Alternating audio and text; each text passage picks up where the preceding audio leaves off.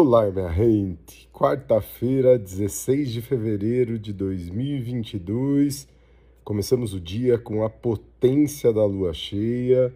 Hoje, a 1h57, 13h57 da tarde, temos o ápice energético emocional da lua cheia em Leão.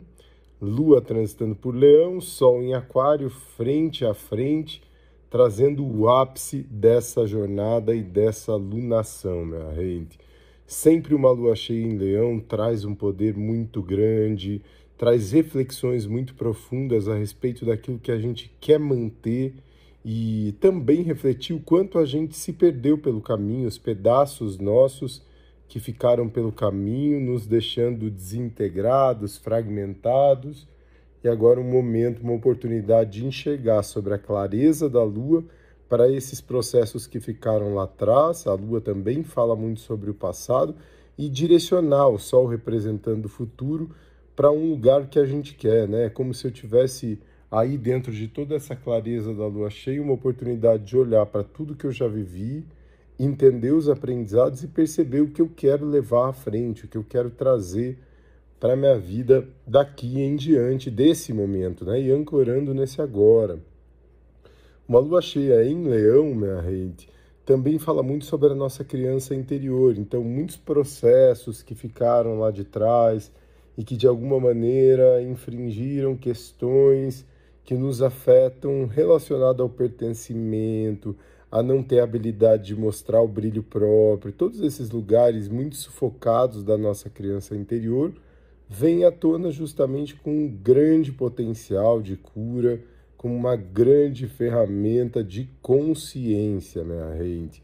E é importante da gente trabalhar, é importante da gente deixar essa energia fluir também, pegar a nossa criança no colo e reconhecer, minha gente. Eu vou postar aqui é, no Spotify também uma meditação de abraçando a criança interior para que seja feita. É uma meditação muito, muito, muito especial e que ajuda com que a gente trabalhe essa conexão, esse carinho, esse cuidado com a nossa criança.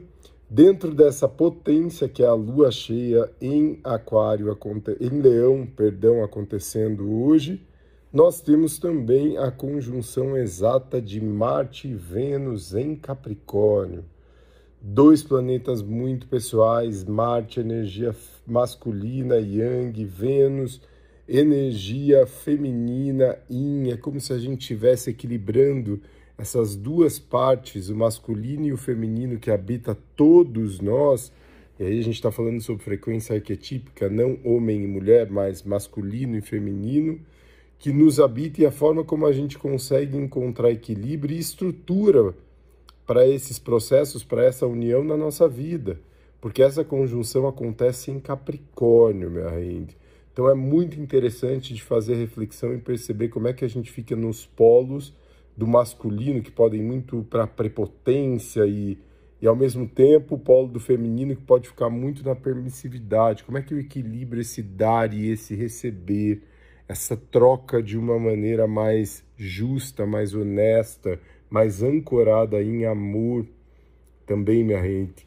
Esse é um excelente momento, um momento maravilhoso para todas as relações que estão fazendo movimento, as relações que estão iniciando, reiniciando diante desse aspecto. É um aspecto que diz que o que acontece durante esse período é muito perene, dura, perdura, né, minha gente?